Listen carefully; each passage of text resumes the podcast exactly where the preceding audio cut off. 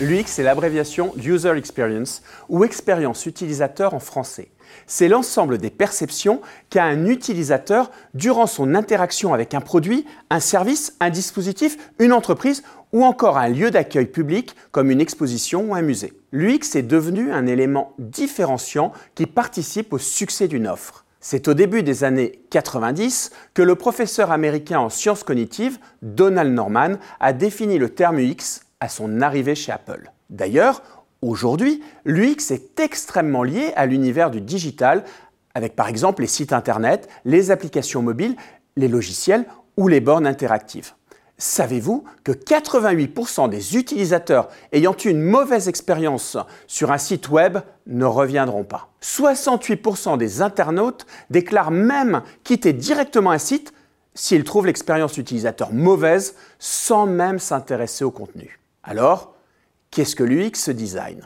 L'UX design est une méthode de conception centrée sur la qualité de l'expérience que l'utilisateur va vivre avec un produit ou un service. Cette méthode est basée sur une compréhension approfondie des besoins, des désirs, des comportements et des problématiques des utilisateurs. L'objectif de l'UX design est d'accroître leur satisfaction en offrant la meilleure expérience possible. C'est d'autant plus stratégique face à un environnement concurrentiel international, à des concurrents toujours mieux informés et des clients de plus en plus exigeants. Il s'agit avant tout de créer des émotions positives pour l'utilisateur lors de sa rencontre avec une marque au travers des produits et des services dont il a l'usage. L'UX Design permet d'augmenter par exemple les performances d'un site Internet ou d'une application mobile.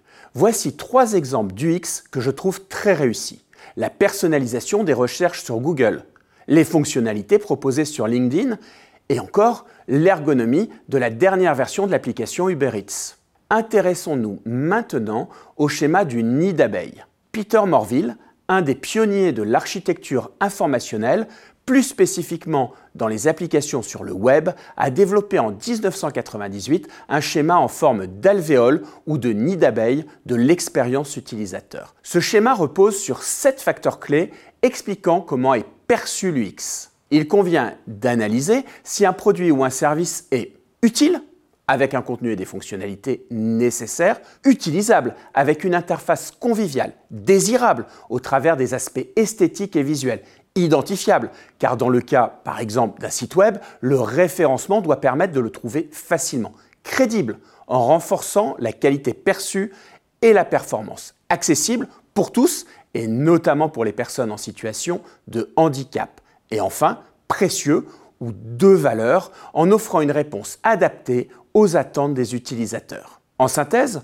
L'optimisation de l'UX et l'UX design vise à créer des produits et des services qui procurent une expérience positive et satisfaisante aux utilisateurs. Elles permettent d'améliorer la rétention et contribuent à la réputation d'une marque.